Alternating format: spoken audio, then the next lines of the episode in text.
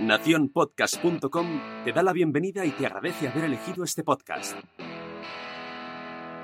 Hola, somos Laura Pastor y Estefanía García. Y te damos la bienvenida al Club de las Vaginas. Si quieres ser socia, atención a las reglas. La primera regla es ponerte cómoda. La segunda regla es disfrutar aprendiendo con cada podcast. Atención a la tercera regla. Si tienes alguna pregunta, haznosla llegar.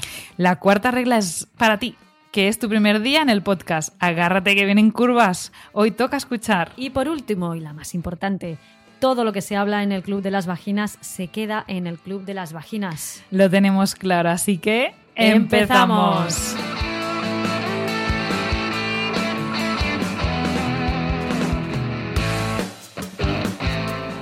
A la palabra hipopresivo poco le falta para entrar en el diccionario de la RAE, y es que son pocas las personas que nunca han oído hablar de hacer hipopresivos. Muchos y muchas ya los han probado, sea por tutoriales encontrados en Internet, en el gimnasio habitual o con profesionales de salud especializados. ¿Se trata de un ejercicio de moda y nada más? ¿Es para todo el mundo? Sea como sea, hay mucha variedad de opiniones sobre su origen, ejecución y beneficios. Y hoy nos hemos propuesto hablar de todo ello intentando dar un poco de luz a esta disciplina con tantos amigos y enemigos. Hoy en el Club de las Vaginas hablamos de hipopresivos.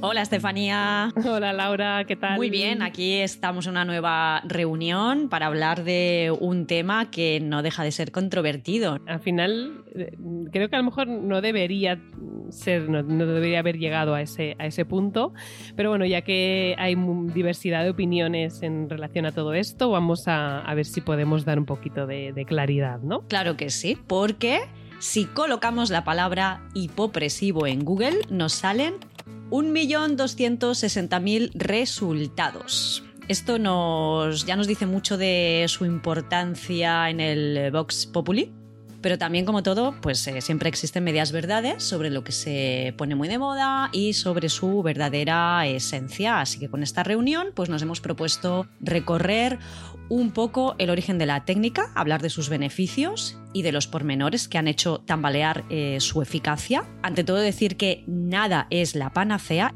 como cualquier técnica, su eficacia dependerá evidentemente de su correcta aplicación, de la experiencia del profesional que la aplique y del tipo de paciente. Súper importante empezar así, muy bien. Eh, pues nada, empezamos por su origen. Eh, hipopresivo ha sido la abreviatura que se ha usado para denominar una serie de técnicas posturales y respiratorias desarrolladas desde hace muchos años por su creador, que ya hablaremos ahora, y que más recientemente ha sido copiado, entre comillas, y adaptado por otras personas sin perder la raíz de la palabra. Siempre usan pues la palabra presión, hipopresión, ya sea en, castellano, en latín, en inglés, pero siempre hay ese, siempre aparece em, este término de presión. Su creador, el fisioterapeuta Marcel Couffrier, del que hemos aprendido muchos eh, que nos dedicamos al, campo del suelo pélvico, explica que en los años 80 se encontraban muchas mujeres que eh, se encontraba él con muchas mujeres que después del parto sufrían de prolapsos de los órganos pélvicos, abertura de la vagina, falta de tono en el suelo pélvico y la faja abdominal, alteraciones sensitivas que llegaban a, llevar a la mujer a sufrir disfunciones sexuales, etc. Y en algunas de sus sesiones verificó que después de hacer una exhalación y una apertura de las costillas, los órganos pélvicos ascendían y se recolocaban. Bueno, aquí empezó todo. Es verdad que esto fue como el, origen, el, inicio de qué es lo que pasa aquí, cómo esto puede ayudar o contribuir en lo que, lo que, estamos, en lo que estamos trabajando. Y mm, es verdad que hasta el día de hoy se sigue desarrollando una técnica que ha sufrido muchas modificaciones gracias a los sofisticados aparatos que han surgido en el, en el campo de la medicina. Em, pero que ante todo sigue estando en boca de todos y creemos que por sus interesantes aportaciones, o queremos creer que sea por sus interesantes aportaciones y no tanto por las celebrities que, que lo practican y que lo, y lo publican en sus redes sociales. Hay que insistir, ¿eh? Muchos la han copiado de su creador y han hecho de ella su propia técnica, despegándola de su origen. Quizá el principal motivo de su mutación fue entrar a ser una disciplina del fitness. Y no debemos olvidar que son técnicas que surgieron para tratar a personas con patología y no gente sana. El mundo de la actividad física se ha defendido como querer eh, aplicarla desde la prevención. Y la prevención es un terreno que compartimos todos los que nos dedicamos a la salud. Y a partir de aquí, el mundo de los hipopresivos se tornó público y eh, disponible para cualquiera. Em, que es algo que nos parece fantástico porque es cierto que gracias, eh, gracias a, este, a, este, salto la, gente, las personas empezaron a conocer los hipopresivos y se hicieron eco de la importancia de, de esa estructura que es el suelo pélvico, ¿no?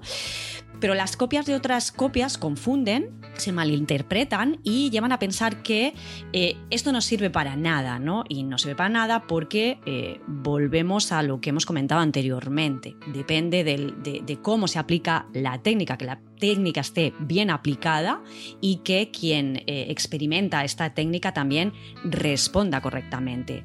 Entonces vamos a reconciliarnos y definir estas, estas técnicas como se merecen desde el conocimiento y la experiencia en primera persona, ya que aquí, bueno, pues estas dos servidoras, Estefanía y yo, pues nos hemos formado con el creador y creo que podemos eh, hablar con, eh, con bastante conocimiento, ¿no? con bastante propiedad podemos decir que gracias a él nos conocemos también. Correcto, es cierto, es verdad. es verdad, es cierto. Una de sus, bueno, él, da muchísima formación, no solo de gimnasia hipopresiva, y en una de esas formaciones, pues eh, ahí estábamos nosotras aprendiendo mucho del tema de la mujer. Es verdad.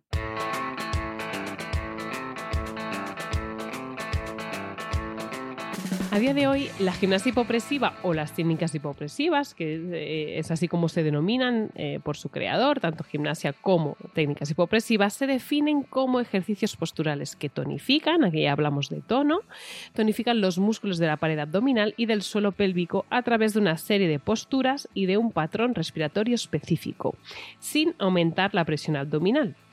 Es decir, trabajamos la faja abdominal y el suelo pélvico con ejercicios que no los dañan, los respetan. Al contrario que los abdominales. Claro, y tonificarlos, ¿no? O sea que es... Eh, que bien. El tema respiratorio se mantiene como un factor favorecedor de los resultados, pero principalmente se remarca el hecho de que son posturas las que nos llevan a este efecto hipopresivo y que con su práctica habitual se obtiene una mejor gestión de la presión abdominal. Ya, ya sabemos que todas eh, tenéis en mente la espectacular apertura costal ¿no? Eh, que, se, que, aparecen en, en todas las imágenes, ¿no? pero deciros que solo por el hecho de sacar todo el aire de los pulmones y succionar el abdomen abriendo costillas, no se asegura el resultado del aumento del tono del suelo pélvico y de la faja abdominal. Una ayudita. Para aquellas que trabajamos en el campo del suelo pélvico, lo podéis comprobar perfectamente. Si tenéis los dedos dentro de la vagina de una paciente o dentro del ano de un, señor o bueno, lo que, es, lo que sea, pero dentro en contacto con el suelo pélvico y pedís una exhalación y una abertura de las costillas en apnea, muchas veces sentiréis que el suelo pélvico no se contrae. Así que atención con este, eh, esta orden de soltar todo el aire y abrir costillas porque no asegura que haya este, este resultado del que estamos hablando. Dicho esto, podríamos decir que las técnicas que usan este vaciado abdominal, como es el Uddiyana Bandha en el yoga, o esta aspiración, aspiración abdominal de, de, los culturistas, ¿no? tan característica, no nos serviría para mejorar la gestión de la presión abdominal, ya que cuando dejamos de hacer ese vacío, y volvemos a inhalar de nuevo, las vísceras vuelven a su lugar inicial y la activación muscular no es muy clara tampoco en estos casos. A mí esto me parece fundamental remarcarlo porque eh, muchísimas veces vemos en, vemos en consulta eh, cuando hacemos la historia, ¿no? Eh, yo siempre pregunto, ¿qué técnicas has utilizado para intentar mejorar tu suelo pélvico, tu faja abdominal? ¿no? Y hay mucha gente que responde, he hecho hipopresivos. Ok, yo siempre cuando tengo una, una paciente, un paciente que ha hecho hipopresivos, siempre eh, le pido, ¿no? Ok, hazme un hipopresivo, ¿no? Y muchas veces te encuentras con sorpresas. ¿Cuál es la sorpresa? Que verdaderamente... Em, se ha vinculado el se hacer hipopresivos con esa respiración, con esa apertura de costillas. La apertura de costillas es una apertura de costillas, es un maravilloso estiramiento para el diafragma, pero eso no es un ejercicio hipopresivo. El ejercicio hipopresivo es una conjunción de postura, respiración y una cadencia determinada, ¿no? Entonces, Exacto. Hablando de la presión abdominal, ¿cómo podemos medir esta presión y por qué es tan, eh, puede ser tan, eh, tan perjudicial en algunos casos? Bueno, pues la presión abdominal está en nuestras vidas en cualquier, eh, en cualquier actividad, ¿no? La, la vida es hiperpresiva, cualquier actividad que implica movimiento en nuestro cuerpo, inclusive la respiración, hace modificar esa presión abdominal, ¿no? La va haciendo aumentar a lo largo de- del día en múltiples movimientos, gestos u ocasiones. Pero cuando esta presión es mayor a la resistencia de las estructuras que la compensan, como nuestras vías respiratorias, la faja abdominal o el suelo pélvico, pueden aparecer ciertos problemas que iremos tratando a lo largo de esta reunión. Podemos hablar de la presión cuantitativa, que es aquella que varía dependiendo del ejercicio, la respiración, la postura y los factores intrínsecos de la persona. Ahora nos ponemos un poquito técnicas. Es decir, si a un grupo de personas de igual tamaño, edad y sexo las sometemos a una medición de la presión abdominal, colocando un manómetro de presión por vía rectal, se detectará cierta presión en cada uno de ellos. Pero si colocamos el valor a cero, hacemos una tara y pedimos un ejercicio y respiración igual para todos, cada individuo aumentará la presión más o menos dependiendo de estos factores intrínsecos. No llevamos escrito en la frente cuánto aumenta la presión abdominal en cada uno de nosotros, pero sabemos que podemos exceder a la resistencia de ciertas estructuras y eso puede ser fatal. La presión abdominal se transmite de igual forma sobre todas las vísceras abdominales y pélvicas y aquí viene el problema, que si es demasiado elevada podremos tener a medio y largo plazo problemas de, por ejemplo, incontinencia urinaria o congestión pélvica que provoque, por ejemplo, hemorroides. Y esto sería la presión cuantitativa. Lo podemos medir. ¿Cuál es la presión? Eh, la variabilidad de la presión. Cómo varía la presión dependiendo de tu movimiento, ejercicio, una tos, sea lo que sea, ¿no? Cómo varía esa presión y si realmente es un aumento de presión eh, peligroso. Pero por otro lado, también conocemos que esta presión abdominal ejerce una fuerza suficiente que desplaza las vísceras abdominales y pélvicas.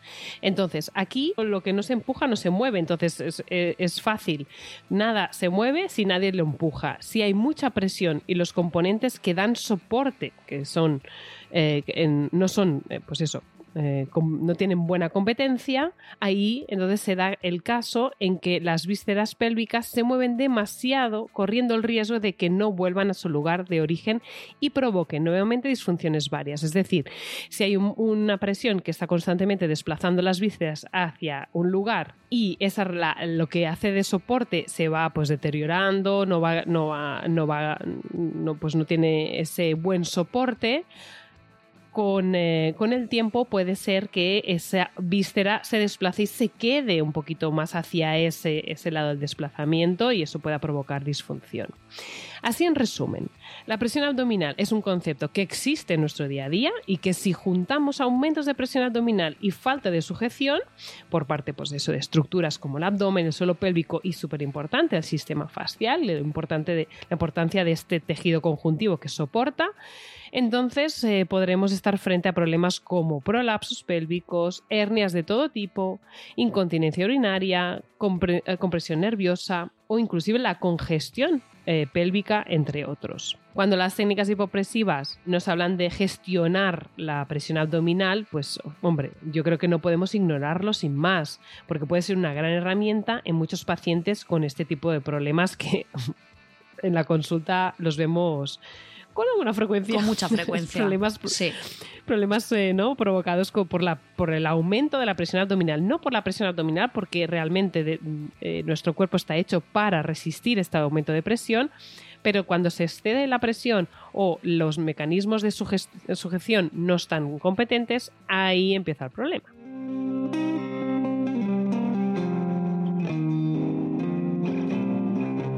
Entendiendo esto, será eh, más fácil dar una oportunidad a este tipo de técnicas que tienen sus pros y, su- y sus contras, como cualquier eh, disciplina o técnica eh, terapéutica. Así que vamos a hablar ahora un poquito, eh, si te parece, Estefanía, de las indicaciones y de las contraindicaciones reales de los hipopresivos.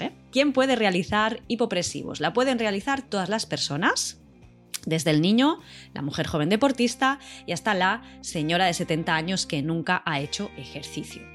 Es una herramienta más en nuestras intervenciones, es decir, si queremos que eh, la paciente mejore el tono de su suelo pélvico y de la faja abdominal, no olvidaremos trabajar con ejercicios más analíticos de esta musculatura y otros más globales que también los activarán. Si estás embarazada, será una técnica posible para el final del embarazo por su efecto neurovegetativo es decir, regulación del sistema simpático y parasimpático, que, eh, por si no lo sabéis, ah, esto sí que lo conocemos bien, quienes nos dedicamos a este campo, eh, es importante esta regulación neurovegetativa a la hora de arrancar el parto y también mejorar el tono durante el trabajo del expulsivo. La faja abdominal y el suelo pélvico tienen un papel muy importante en el momento del parto.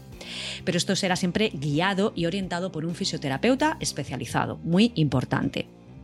Así que con los que debes quedarte, con lo que debes quedarte es que eh, si estás embarazada, nada de hipopresivos, ya que en principio eh, creemos, la teoría dice que al hacer los ejercicios hipopresivos provocamos un incremento de las catecolaminas en sangre, em, de unas sustancias que pueden eh, facilitar la activación del sistema simpático, la adrenalina, y que a su vez disminuyen la progesterona, esta hormona que es tan necesaria para mantener el útero tranquilo hasta el día del parto.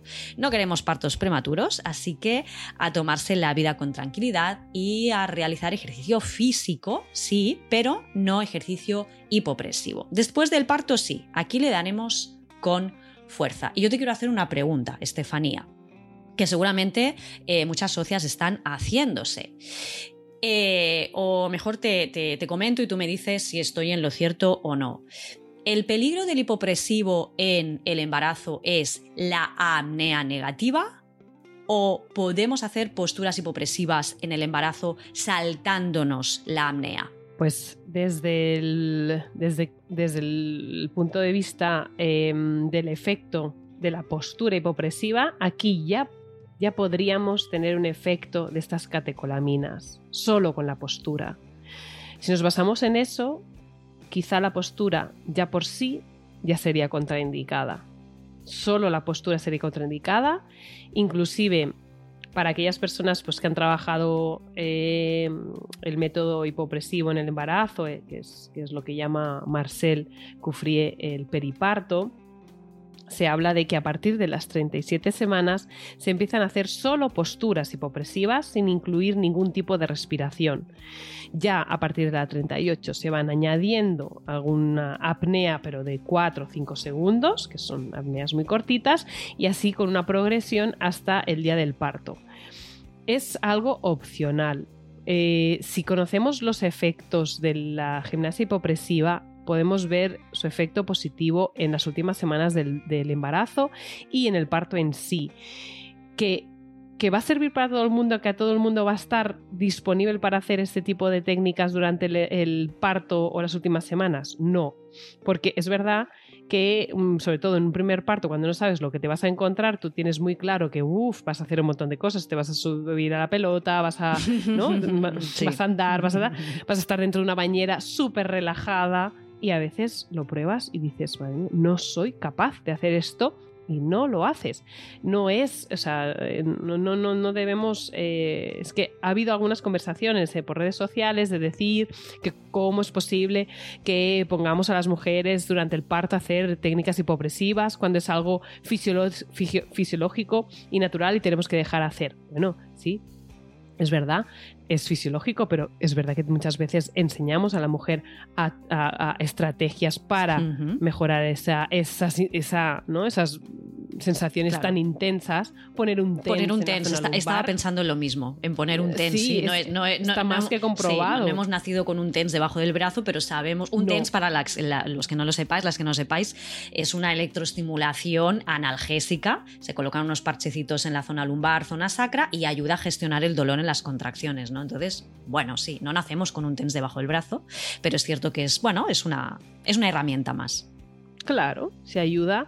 Entonces, bueno, todas, todo esto que, que, gracias a, pues a, la, no sé si de forma empírica muchas veces, más que pues no, no, es muy posible hacer estudios eh, muy rigurosos para, con mujeres durante el parto que realizan hipopresivos, etcétera, pero conocemos la biomecánica del parto, conocemos la fisiología del parto y conocemos la fisiología del, de la gimnasia hipopresiva y, hombre, oye, pues si la conocemos y la podemos aplicar en ese momento, pues eh, genial, ¿vale? Eh, yo he tenido casos en que se, se, les ha parado el parto, las contracciones, en, quiero decir, y que bueno, se han puesto ahí, venga, vamos a hacer hipopresivos, hipopresivos, y al cabo de media hora se, se arrancó de nuevo las contracciones. Claro. Pues qué bien, es algo natural, no, no, no, no hay un sufrimiento fetal, no se conoce, porque a nivel teórico no, no, no, no, no, no debería ser una causa, hmm. no debería causar ningún efecto negativo. Así que bueno, es una posibilidad.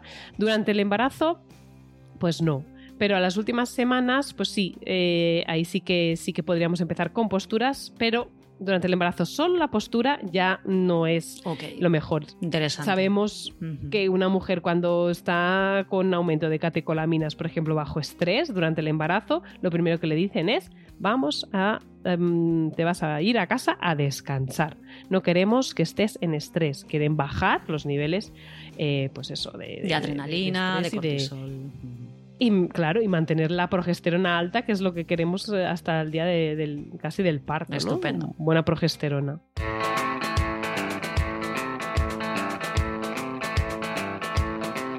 Queda claro, sobre todo en el momento del embarazo, eh, si hay que aplicar hipopresivos, tiene que ser una fisioterapeuta especializada en el tema, ¿vale? No vale que cojáis un vídeo de YouTube y os pongáis a hacer hipopresivos.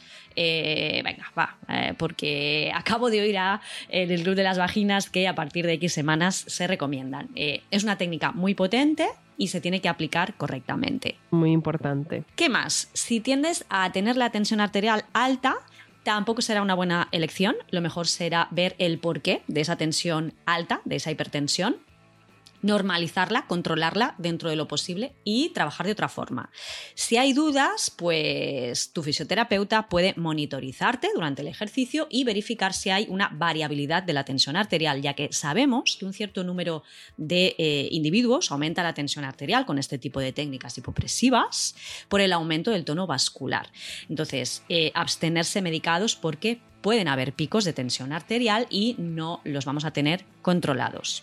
Perfecto, pues esas serían las contraindicaciones así como absolutas, ¿de acuerdo? Luego hablaremos un poquito más de otras situaciones. Volvemos un poco a las posturas hipopresivas en sí, ya que resultan eficaces en el aumento del tono de la musculatura postural, respiratoria, musculatura abdominal y pélvica. Y una vez entendemos la postura y se realiza bien la postura que ya por sí tiene esos efectos hipopresivos, luego entonces ya podemos añadir o no eh, la respiración, ¿vale? Por lo que decíamos, nada de yo, yo tengo algunas pacientes que dicen, yo a veces estoy conduciendo y estoy parada en el tráfico y me pongo a hacer unas apneas y, abrir costillas, pues mm, eso no es hipopresivo, eso es una aspiración eh, diafragmática que puede ser eh, pues agradable inclusive para mejorar la congestión pélvica, pero no se le llamaría hipopresivo. Sí, a lo mejor se le puede decir una respiración hipopresiva, pero lo que es hipopresivo es la postura. Y luego la respiración sabemos que le aporta eh, otros eh, mmm, beneficios. La postura, las posturas eh, hipopresivas tienen unos ciertos requisitos que se mantienen en la mayoría de ellas. Siempre se repiten todas, todas las posturas, pum, tiene siempre estos requisitos, que son la autolongación, esa sensación de crecer constantemente, la activación de la musculatura expansora del tórax, como son pues, los músculos serratos, que son sinérgicos de la faja abdominal y del suelo pélvico, o sea, cuanto mayor activación de esta musculatura expansora, este, digo, pecho de águila, ¿no? Pecho de paloma, esa, esa expansión torácica superior, pues más activación de la musculatura tónica postural de la faja abdominal y del periné. Adelantar el peso corporal es eh, como colocar el peso hacia adelante, siempre como la sensación de que te vas a caer hacia adelante, tanto en posturas de pie, en posturas de rodillas, en posturas de, sentados, siempre eh, con esta tendencia a la caída hacia adelante otros requisitos, pues bueno, cadera neutra, que a veces dicen, no, cadera hacia adentro, no, una cadera neutra, pies paralelos, bueno, etcétera, etcétera, etcétera. Son varios los requisitos que realmente se repiten y que hacen con que haya esa activación de la pared abdominal de la, y de este suelo pélvico. ¿Y cuál es, eh, es el orden eh, de ejecución? Bueno, pues como decimos, insistimos, primero se enseña la postura y si la postura es correcta, entonces se enseña la respiración y en último lugar se puede pedir la expansión torácica que puede ser de dos maneras. Una, abriendo costillas y relajando el abdomen, es lo que se llama aspiración diafragmática y en este caso no existe una activación clara del tono de la musculatura del abdomen ni del suelo pélvico y se realiza sobre todo en los casos en que hay una congestión pélvica venosa o linfática, ya que tiene ese poder de elevar las vísceras pélvicas durante la técnica. Y esta sería como la que más visible, ¿no? La que se ve más en las todo, pues eh, todo el mundo hace esa abertura de las costillas. Mirar que cuando abren esas costillas y meten todo ese abdomen, el abdomen no puede estar contraído, está relajado. Entonces, bueno, no tendríamos ese efecto de contracción del, del abdominal que es tan interesante en las técnicas hipopresivas. Y la otra opción eh, sería la de realizar la postura y juntar una apnea expiratoria, es decir, sacar todo el aire y quedarte en apnea sin abrir costillas. Aquí se mantiene la activación del suelo pélvico y del abdomen y también se consigue eh, cierta aspiración porque al no haber aire en los pulmones el diafragma siempre crea esa mínima aspiración ¿no? que eleva también las vísceras pero no con tal em, importancia como la aspiración diafragmática. Bueno, esta última opción, la de no abrir costillas, es la más usada ya que en la mayoría de los casos lo que queremos es aumentar el tono de estas estructuras. Claro, la imagen de la aspiración diafragmática ha sido lo que se ha hecho más popular y vemos auténticos ejecutores aspirando el abdomen como si no hubiera un mañana y sin pensar bien en sus consecuencias. El eh, creador, Marcel Koffiev, afirma que su objetivo inicial era aspirar pero que a día de hoy ve eh, mucho más beneficio en la postura en sí y no tanto en la respiración. La respiración se realiza durante estas técnicas em, de una manera muy determinada, muy concreta. Eh, es la exhalación seguida de una apnea que puede ir desde los 5 hasta los 25 segundos, no excediendo este tiempo para no llegar a la hipoxia, donde habría insuficiencia de oxígeno en los tejidos, aunque yo por experiencia te digo, Estefanía, que yo eh, ese tiempo he llegado a excederlo y experiencia porque yo utilicé en, su tiempo los hipopresivos para entrenar apnea, uno de los deportes que yo he practicado mucho tiempo, ha sido el buceo a pulmón libre. Y el objetivo era, eh, sí, soy una caja de sorpresas, eh, sí, y el objetivo era aumentar la tolerancia a la hipercapnia, ¿no? Y entonces utilizábamos los hipopresivos para entrenar esta tolerancia, ¿no? Pero bueno, así eh, para el público más random, bueno, llegar a 25 segundos ya es la leche, ¿vale? Unos 25 segundos de apnea es verdad lo que, lo que cuentas. Eh, y yo he tenido la oportunidad, trabajo con las técnicas hipopresivas desde el 2006, 2006, o sea que ya son muchos años. Y he tenido varios deportistas, eh, por suerte, y mm, algunos de ellos, sobre todo nadadores, te decían que aumentaban, o sea, tenían que sacar la cabeza mucho más tarde mm, del agua, o sea que tenían muchísimas mucha más tolerancia ¿no? a, esa apnea y que era eh, un descubrimiento, porque algo que podían hacer de, forma tan fácil y que rápidamente les daba esa, mejor tolerancia. Así que Sí, sí, sí. Súper. Y, yo ya te digo, lo, he, experimentado en, primera persona, ¿eh? como entrenamiento. Eh, a ver, que no hay que quedarse azul eh, con que lleguemos a un estado de necesidad franca de, vuelta a la inhalación, ahí será suficiente. La postura, esto siempre lo digo, la postura es lo más importante y muchas veces lo que refieren las personas que practican hipopresivos es que después de practicarla durante un tiempo notan una mejora sustancial de su postura. Andan eh, más erguidos, les molesta menos la espalda, eh, cuando están en posturas de pie o sentados. Todo ello por el refuerzo de la musculatura tónica postural queremos ganar tono y no tanto fuerza con el hipopresivo. Es decir, queremos que la persona haga sus actividades diarias y su actividad física, que a partir de sabemos que aumenta la presión sin sufrir sus efectos negativos. En definitiva, que hay una buena gestión de la presión abdominal. Y ¿Cómo sabemos si el abdomen y el suelo pélvico es competente? ¿Cómo puedo saber si mi abdomen y mi suelo pélvico son competentes frente a los aumentos de presión? Bueno, pues hacemos un experimento.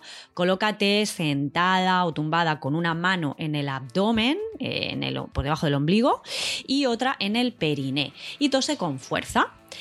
Si notas que tu mano es empujada o que eh, se abomban eh, tanto el abdomen como notas un abombamiento en el perine, quiere decir que quizá no haya una buena competencia. Habrá, habrá que evaluarte de forma individual, ¿vale? Esto es un test un poco casero, hay que evaluar de forma individual, pero es posible que este tipo de técnicas, los hipopresivos, te ayuden a mejorar eh, esa contención.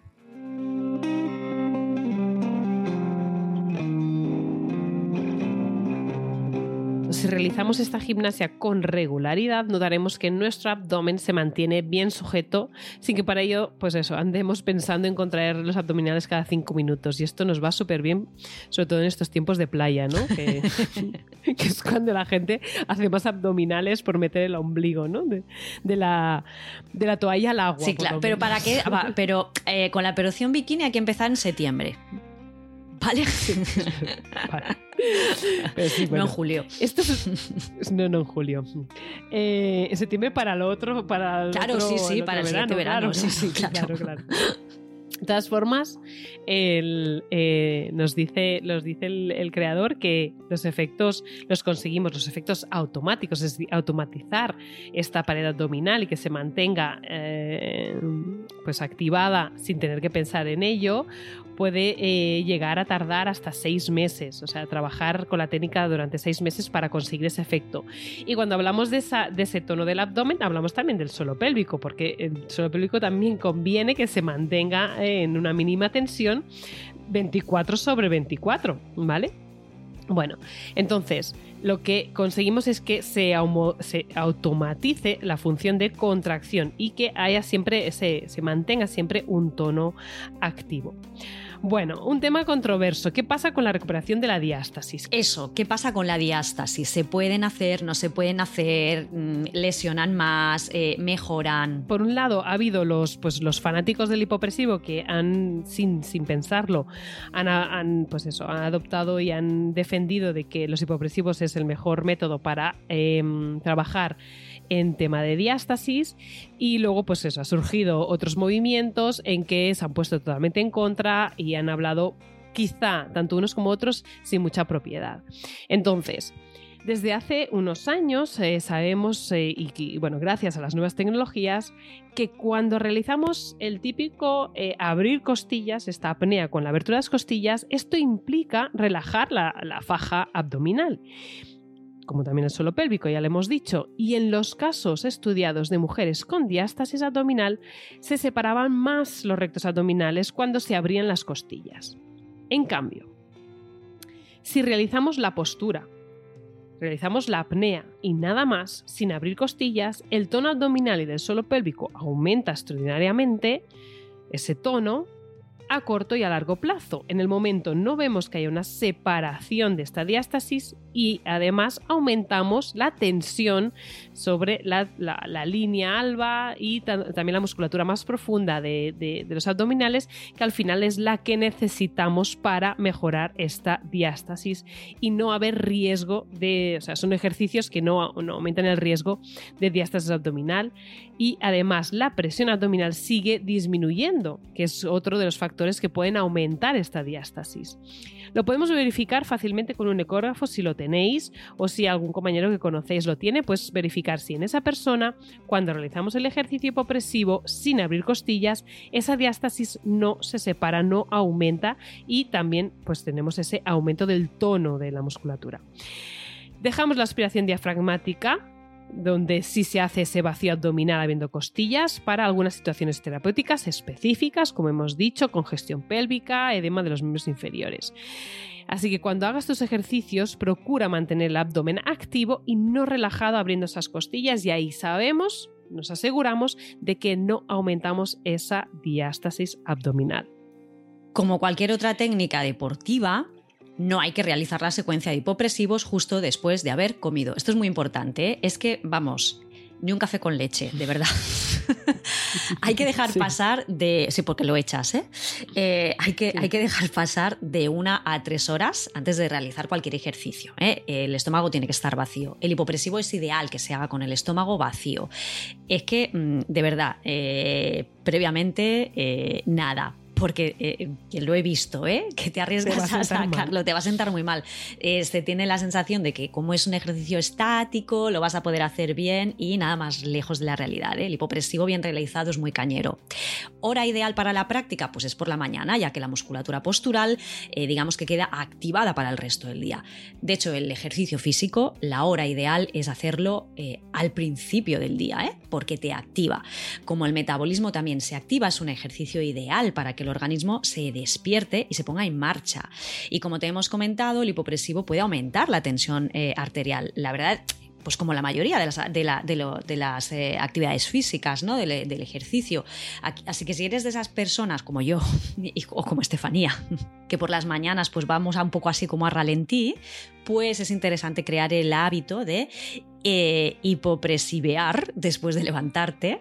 Y si pensabas hacerlo pues antes de acostarte, pues te diremos que no es la mejor hora, no es una buena idea, eh, porque a lo mejor esa noche te puedes pasar un buen rato contando ovejitas y no conseguir el, desca- el- el descanso deseado, porque es que activan mogollón. Y yo esto también eh, lo, ratifico porque recuerdo en su día cuando hice las formaciones de hipopresivos, que mm, eran formaciones intensas, ahora no sé si eran tres días o cinco días, que no dormía por las noches. Mira que acababa reventada, pero por la noche era un sin vivir y era madre de Dios. Es una activación Sí. brutal. Brutal del sistema simpático. Entonces, por la mañana es como, como tomarte un café. Exacto. También importante pues beber antes y después de la sesión. Realmente la gimnasia hipopresiva cuando se hace con concentración y siguiendo todas las premisas es una actividad exigente, es cañero y hay gente que realmente, bueno, eh, quizá no vas a sudar como si hubieras salido de una sesión de spinning, pero sí hay pérdida de agua y de electrolitos. Hay gente, hay gente que sí suda bastante, Sí, sí. ¿vale? También depende un poco de cómo eres tú. Hay gente que no suda casi nada, pero si eres de sudar cuando haces ejercicio, una actividad mm, eh, eh, pues moderada, pues vas a sudar con los hipopresivos. Así que señal de que hay que hid- hidratarse, Hidratarse. rehidratarse. Eh, bueno, en el, caso, en el caso de tener como objetivo la reducción del perímetro de la cintura, que nadie quiere tener un mejor perímetro de la cintura. Esta es otro, ¿no? esta ha sido, tenemos que decir que este ha sido otro de los ganchos de eh, Sí, la gimnasia hipopresiva. Reducción del perímetro de la cintura. Bueno, vamos a Total, matizar, vamos a matizar que esto Claro. requiere esfuerzo. Exacto. ¿Cuántos factores influyen en este perímetro de la cintura? Entonces, atención. Es verdad que, bueno, mm, todos los profesionales que nos dedicamos a la, a la salud, cada vez tenemos más en cuenta eh, todos estos factores, ¿no? Pero deciros que, eh, que si tu objetivo es la reducción del perímetro de la cintura, hay que suprimir de la dieta algunos alimentos que causan inflamación intestinal y abdominal. Y eso, a lo mejor tú ya las has ident- identificado, ¿no? eh, cuáles son. Entonces, bueno, los cambios físicos son fruto de una combinación inseparable de ejercicio y dieta saludable. Reduce lácteos eh, por causa de la lactosa, cereales con gluten, alimentos procesados como es la pasta, la pizza, el pan, bueno, los procesados en general. Decide o eh, es mucho mejor eh, que en tu, en tu alimentación entren solo alimentos y no productos, alimentos frescos y de temporada. Elimina la pastelería, la comida precocinada y vigila también con las legumbres, sobre todo aquellas que te, pues, te hinchan un poquito más, porque puede crear algún efecto eh, más negativo en ese, en ese perímetro abdominal. Bueno, como te decíamos, eh, dentro de algunas contraindicaciones, bueno, si padeces de hernias discales o abdominales, patologías cardíacas o cardiorrespiratorias, es importante que informes a la persona con la que estás haciendo la gimnasia hipopresiva. Eh, en estos casos es imprescindible una evaluación médica y también por un fisioterapeuta especialista en suelo pélvico. Eso siempre te lo recomendamos. Eh, porque, bueno, en relación a una hernia, sea del tipo que sea, puede empeorar con la práctica del hipopresivo porque eh, cuando empujamos, tanto podemos empujar hacia afuera como hacia adentro. Entonces, en el caso de hipopresivo, al crear esa presión negativa, podemos también eh, acelerar un poco ese, mm, esa abertura de esa, o esa movili- movilización de ese órgano, ¿de acuerdo? Nuestro consejo es que no empieces a entrenar en un grupo Sobre todo estas personas que dicen, ah, es que en mi gimnasio hay clases de grupo de hipopresivos y nadie te ha visto, nadie te conoce, no sabe cuáles son tus necesidades individuales y lo mejor que puedes hacer es primero ponerte en contacto con un especialista y a partir de ahí, de conocer la técnica, de ver que para ti es segura, que la conoces, puedes meterte en el grupo que quieras, porque vas a, ir, vas a salir, bueno, vas a ser el, el, el pro de, de, de, la, de, la, clase, ¿no? Y bueno, otros, otras situaciones, inmediatamente después de una cirugía abdominal, pues hombre, no hagas locuras, eh, date tiempo, deja que el proceso natural de regeneración del tejido y de la inflamación siga su curso y sobre todo, sobre todo en caso de duda, consultar con el médico y seguir sus indicaciones. Por último, hacer una valoración abdominal y perineal. No es que es que nos ponemos pesadas, ¿eh? pero va, es que es en serio.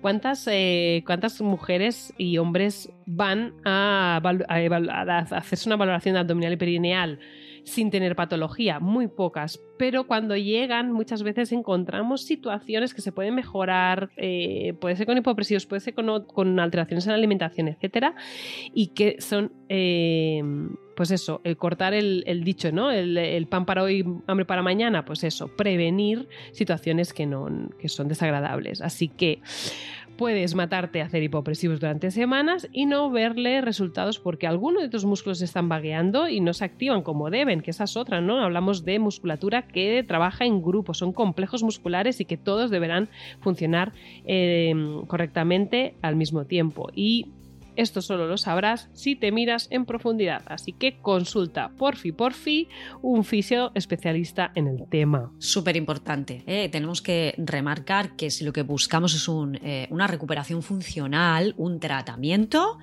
eh, es competencia del fisioterapeuta. Esto es, eh, es, importante. Necesitamos individualizar el tratamiento.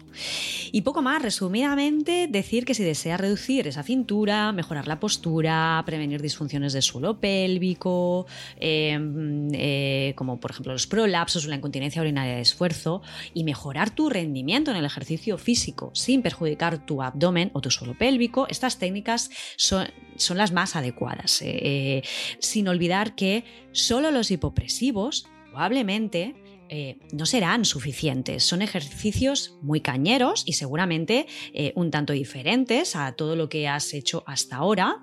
Así que te recomendamos que te pongas en contacto con un profesional formado en técnicas hipopresivas. Y si eres profesional de la salud, te recomendamos también que te formes en este método, preferiblemente en la fuente de eh, el creador. Más el Confiez, que aún sigue em, formando con este método él eh, y toda su escuela y, eh, eh, y mucho más, todo dedicado a la salud femenina. Sí, pues esto es, muy importante, pero también para, para, aquellas personas que nos hemos formado y que trabajamos hace años, decir que a veces nos duele bastante que se vean comentarios, en, sobre todo en redes sociales, de personas que no conocen las técnicas, que no las han trabajado y que pues acusan un poco a los que trabajamos con ellas de que para nosotros es la panacea, para nada. Como todo, es una herramienta más que debe ser aplicada en las situaciones que es necesario. Eh, podemos ser más o menos fans. Yo soy muy fan de las técnicas hipopresivas. Eh, muchas veces están presentes en mis tratamientos, pero no en todos los tratamientos. Es un, quizá a lo mejor una filosofía de, de, de pensamiento, es verdad, porque eh, no hablamos solo de, de, una postura, de un ejercicio, y tú, Laura, lo sabes uh -huh. porque también has estado un poco en esas formaciones, sino que hay una, hay un, una visión global del cuerpo, de las emociones, de la parte de la alimentación. Unos hábitos de vida, sí, sí. Hábitos de vida, el, cómo le damos importancia al sueño, al descanso, en toda la, en toda la enseñanza y la práctica de las técnicas hipopresivas. Y mira, cada factor al que le damos eh, un poquito de atención, poco que mejoremos, ya va a mejorar la, la condición de salud de, ese paciente. Entonces, bueno, pues no, no pensar que es, es, eso, ¿no? Es, sí, es un ejercicio, te pones ahí, pones las manos aquí, no sé qué, creces, sueltas todo el aire, abres las costillas, es súper fácil, lo aprendo tal cual.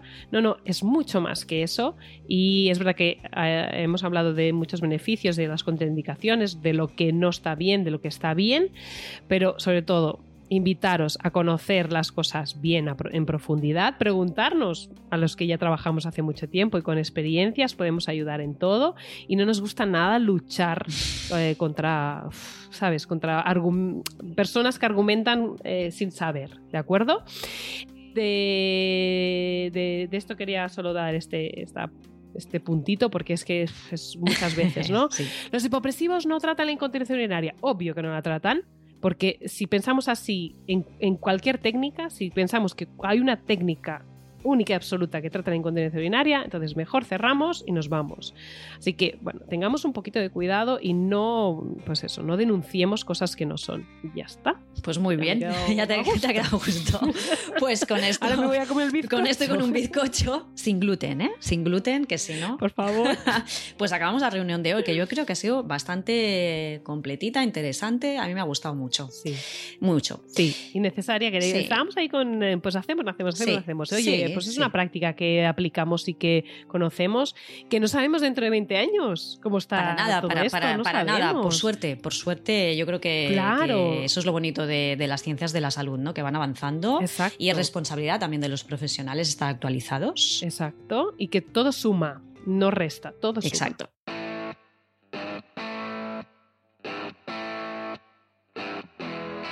Pues nada, Pues nada. eh, próxima nos vemos en la próxima reunión. Nos podéis encontrar en nuestras eh, respectivas redes sociales. A Estefanía la encontráis eh, en su perfil de Instagram, Facebook y su página web fisiodona.com, fisiodona P-H-Y. Y a mí, Laura Pastor, me encontráis también a través de Instagram, ahí es donde estoy un poco más activa últimamente. Instagram, Facebook y también a través de mi, de mi blog en, en formapordentro.com. Y para seguirnos, escucharnos, compartir nuestras reuniones, nos podéis escuchar en las principales plataformas de podcast de Spotify, Evox, Speaker, iTunes, sí. iTunes. y si nos dais cinco estrellas, pues nos eh, ayudáis a llegar a muchísimas más eh, socios, socias y personas. También nos encontráis, que nunca lo decimos, pero que a nivel asistencial nos encontráis eh, a Laura, la encontráis en Barcelona. Exacto, sí. Y a Estefanía en Madrid. Y no sé por qué, a, a veces, sí, a veces a mí me ubican en Madrid y a ti te ubican en Barcelona. Que no pasa nada. Sí. Bueno, Pero sí, bueno, si pasa eso, nos mandamos a los pacientes. No, yo es que yo estoy en Madrid, pero te, doy- te doy el contacto de Laura, que está en Barcelona. Y que, bueno, y es que es verdad que hay muchas que nos contactáis gracias a- al podcast y so- somos felices de que, de que lo muy hagáis. agradecidas. Y algunas de vosotras que no estáis cerca, también os contactáis porque conocemos pues, este, este mundo de, de la, de la- del suelo pélvico es muy grande y, em, y conocemos pues compañeras por todos lados y si no, pues eso, se busca fisioterapeuta en... Donde sé, sea, en el fin del mundo. Eso, así que nos encontráis físicamente en estas, yo en la Sierra de Madrid, en el Escorial, y a Laura en Barcelona. centro de capital. Barcelona. Bueno, pues nada, nos vemos prontito. Un gustazo. Pues nos volvemos eh, a ver, a escuchar en la próxima reunión. Un besito. Besos Estefanía, enormes. socios, socias. chao. chao. chao.